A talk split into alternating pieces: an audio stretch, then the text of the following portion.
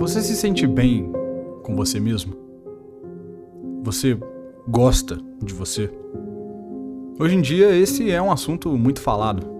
A ideia de gostar de si mesmo é muito confusa e muitas vezes ela é confundida com egocentrismo.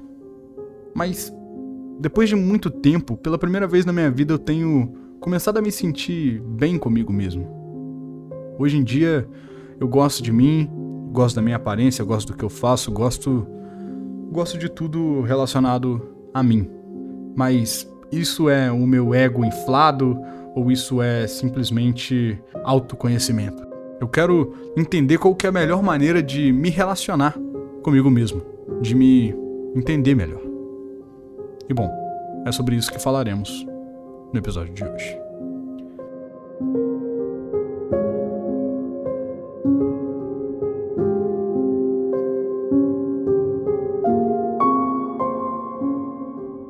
Oi, eu sou o Tinoco, e se você tem curtido ouvir os episódios aqui, considere avaliar esse podcast em 5 estrelas de preferência. Se essa é a primeira vez que você está ouvindo, seja muito bem-vindo.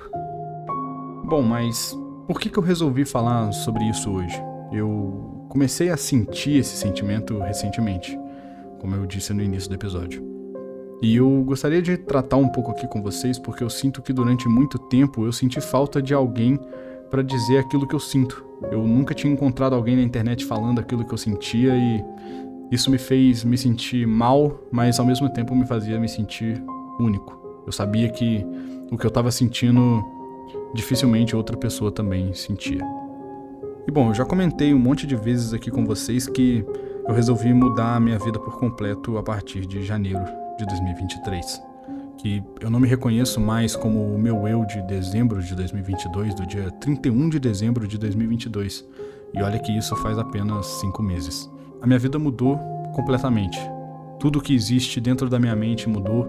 Eu passei a ser uma pessoa diferente e, e o grande ponto disso tudo é que eu já tinha feito isso antes. Eu lembro de eu já ter prometido para mim mesmo que eu iria mudar, que eu iria mudar tanto meus hábitos alimentares quanto minha, minha performance profissional. Eu ia mudar toda a minha vida e eu nunca mudava de fato. Talvez um dos pontos que mais tenham me chamado a atenção e que é algo bobo é que eu sempre fui uma pessoa que roía unha, talvez por ansiedade, talvez por mania, algum tique que eu nunca consegui deixar de ter. Até 31 de dezembro de 2022. Nesse mesmo processo que eu decidi mudar tudo na minha vida, desde as grandes coisas até as pequenas coisas.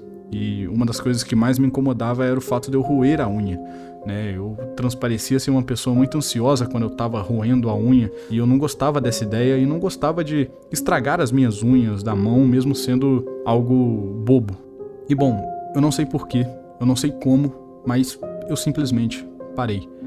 Talvez tenha sido esse o grande ponto que me fez perceber que aquilo que eu tinha prometido dessa vez era diferente. E a partir do dia 1 de janeiro eu fiz uma reformulação alimentar, montei uma nova dieta para mim, comecei a fazer exercício, mudei totalmente a minha aparência. Vocês podem perceber nos vídeos, nos stories, em todas as plataformas digitais que meu rosto aparece, ele está completamente diferente desde o dia 1 de janeiro. E isso tudo é graças a essa grande mudança que eu fiz. Hoje é dia 19 de maio de 2023 e desde o meio de novembro de 2022 eu perdi 30 quilos. 30 quilos não se perde do dia para noite, não se perde em uma semana, não se perde em um mês. 30 quilos é resultado de muita dedicação e literalmente suor. Eu me dediquei muito e hoje subir na balança e ver um valor que eu gosto é algo é algo satisfatório, se é assim que eu posso dizer. E tudo isso tem muito a ver com foco controle e disciplina. Essas três palavras têm aparecido cada vez mais na mídia, cada vez mais no mainstream, cada vez mais está na boca das pessoas. Talvez pela grande fama do autoajuda, né, da famosa autoajuda, de livros de autoajuda, de coaches espalhados pelo mundo. E, bom, meu objetivo aqui é me distanciar o máximo possível desse papo de coach e eu queria passar um pouco mais sobre a minha visão sobre foco, controle e disciplina. Eu sempre fui uma pessoa extremamente disciplinada, mas não muito controlada e sem muito foco. E durante muito tempo eu demorei para perceber isso. Eu demorei para entender que isso era possível, que era possível você ter foco, mas não ter controle e não ter disciplina, que era possível você ter controle, mas não ter foco e disciplina, e que era possível você ter disciplina, mas não ter nem foco, nem controle. É totalmente possível isso, uma coisa não está diretamente ligada à outra. E mas quando você não faz a junção desses três fatores, você acaba sempre no mesmo resultado, que é o fracasso. Eu demorei muito tempo para desenvolver esses outros dois, o foco principalmente, o controle principalmente. O foco talvez tenha sido o primeiro que eu desenvolvi a partir das leituras, eu consegui aumentar mais o meu foco, aumentar mais a minha atenção em um único assunto e hoje eu consigo focar muito no que eu estou fazendo. E para mim isso é extraordinário. O controle veio muito a partir da alimentação. Eu sempre gostei de ter o controle sobre as coisas que eu estava passando, sobre a situação que eu estava vivendo ou sobre os projetos que eu tinha. E durante muito tempo eu consegui controlar isso. Agora, quando o assunto era alimentação, já era outra questão. Talvez uma das coisas mais importantes que eu tenha feito esse ano tenha sido de fato a minha reformulação alimentar.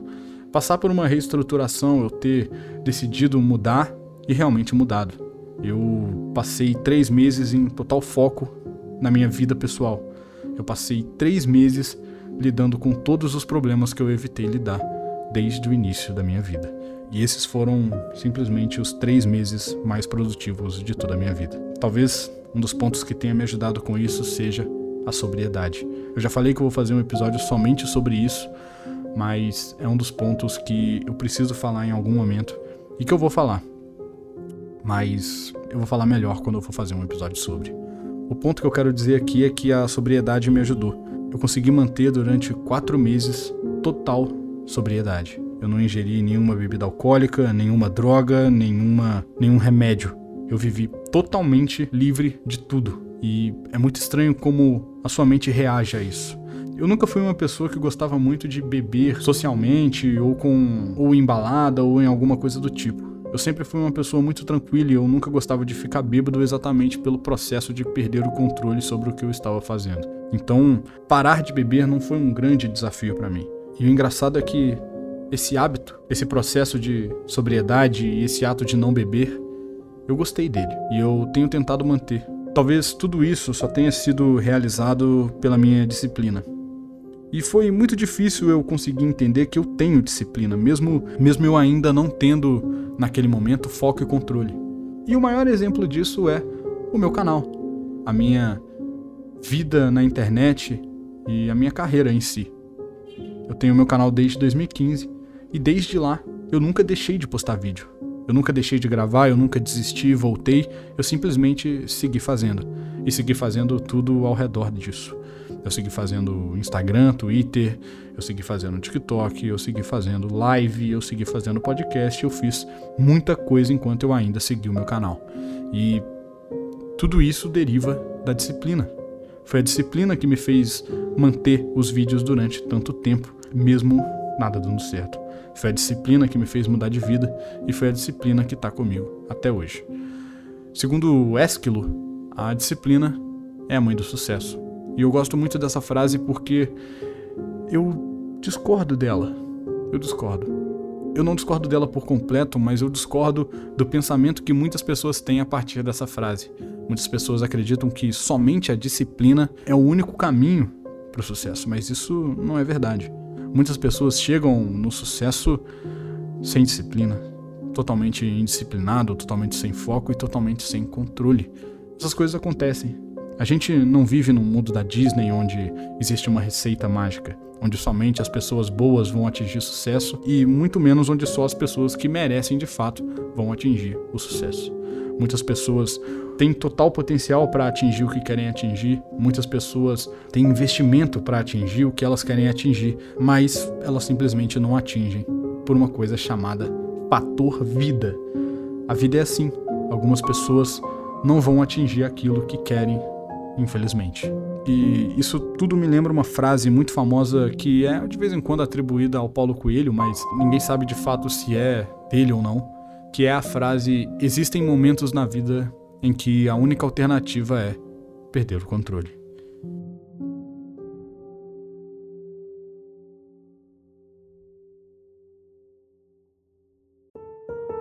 Essa frase é muito curiosa, de fato, porque a perda de controle normalmente é vista como algo negativo, mas tudo que é negativo, tudo que é ruim para você, não passa de uma experiência. Para eu decidir mudar de vida totalmente, eu precisei chegar no fundo do poço. Eu precisei atingir o meu limite e falar: eu não aguento mais. Eu precisei passar por tudo isso para que a mudança viesse. E com certeza existem momentos na vida em que a gente vai estar tá desesperado, sem controle, onde a gente vai olhar ao nosso redor e a gente vai procurar pessoas, coisas, objetos para a gente se apegar, mas nada vai estar tá lá pra gente. E é nesses momentos em que a gente tem que ter a disciplina, em que a gente tem que manter as coisas sob controle, tentar não perder o controle. Mas e se a gente perder o controle? O que fazer? Desistir? Parar? Nunca mais fazer aquilo que você está fazendo?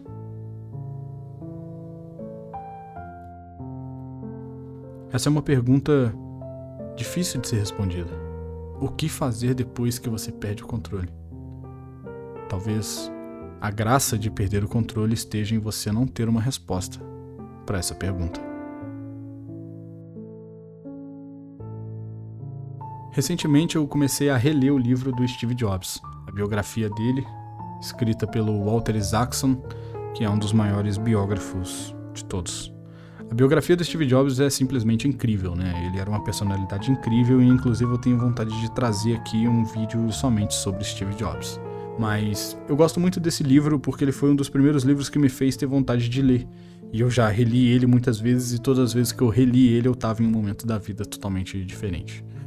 E bom, o Steve Jobs é uma pessoa que eu tenho uma certa admiração, mas é uma coisa difícil também, porque ele era um cara bem difícil de se lidar, né? Mas eu gosto de ver algumas entrevistas dele, eu gosto de ver ele falando.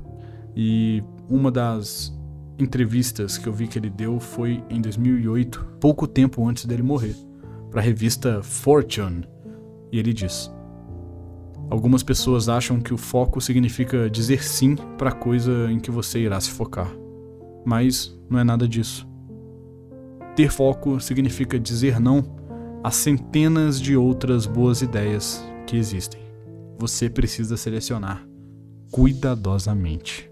E eu gosto muito dessa frase porque ela alugou um triplex na minha cabeça. Ter foco é dizer não. E essa para mim é uma das melhores definições de o que é foco de todas. Porque na cabeça de todo mundo hoje em dia, e na verdade sempre foi assim, mas hoje tem sido amplificado, a gente sabe que nós temos muitas distrações e muitas coisas para nos atrapalhar. E ter foco não é você olhar para o seu livro enquanto você está lendo. Ter foco é você não olhar para o seu celular que está do lado do seu livro. Ter foco é você não olhar para a sua agenda que está do lado do livro. É você não olhar para o computador. É você não olhar para qualquer outro lugar que não seja o livro. E isso é muito interessante, porque cada vez mais é mais difícil a gente não olhar para o nosso celular ao nosso redor, para o nosso notebook ao nosso redor, para o nosso computador ao nosso redor, para qualquer coisa. E quando aquilo não é de fato interessante para você, por que, que você vai fazer isso? Por que, que você ainda lê esse livro? E isso vai total de encontro com uma das filosofias que eu mais gosto e que eu aplico diretamente na minha vida, né? Que são, são dois nomes que durante a história eles foram de total desencontro, mas são dois nomes que eu gosto bastante, que é de Sócrates e de Nietzsche. Por que, que eu acho isso? Porque isso exprime muito aquilo que eu acabei de comentar, onde eu perguntei por que você segue lendo o livro que você vai estar tá lendo. Você sabe por que você está lendo esse livro. Você sabe de fato o porquê você quer mudar de vida. Você quer emagrecer, ou você quer ganhar massa, ou você quer melhorar profissionalmente, evoluir profissionalmente. Mas eu não quero um motivo raso. Eu quero que você olhe no espelho e não minta para você.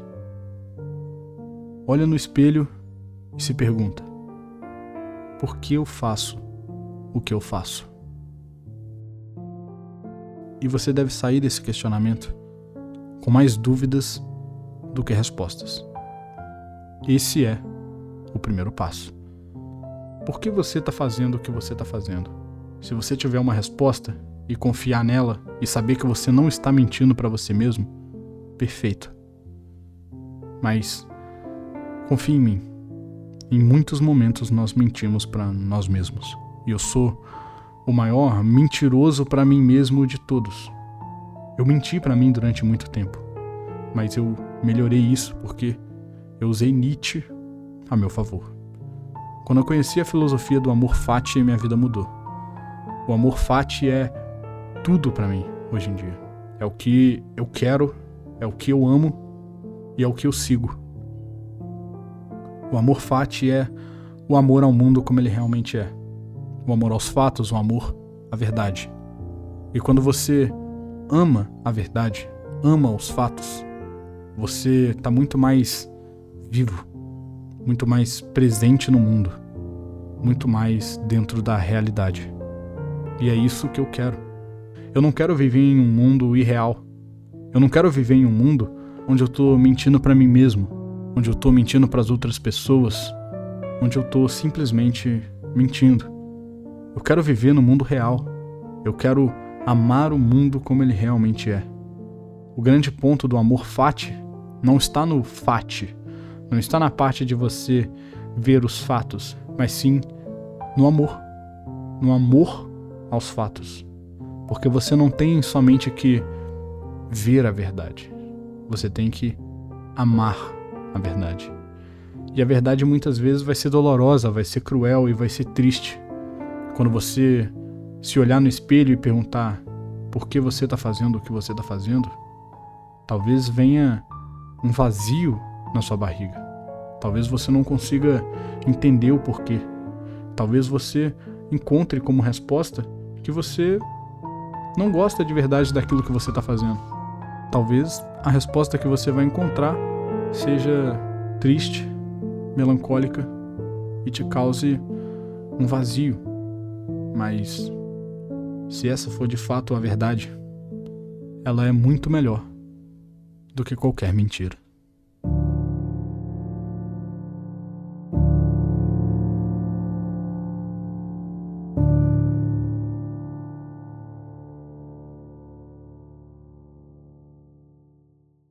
Resumindo o que eu disse durante esse episódio, o que eu quero dizer com tudo isso é que todos os processos que você vai passar pela sua vida, todas as grandes mudanças, todas as coisas que você tem vontade de fazer, todas as vezes que você vai realizar um sonho, tudo isso vai te exigir mudança.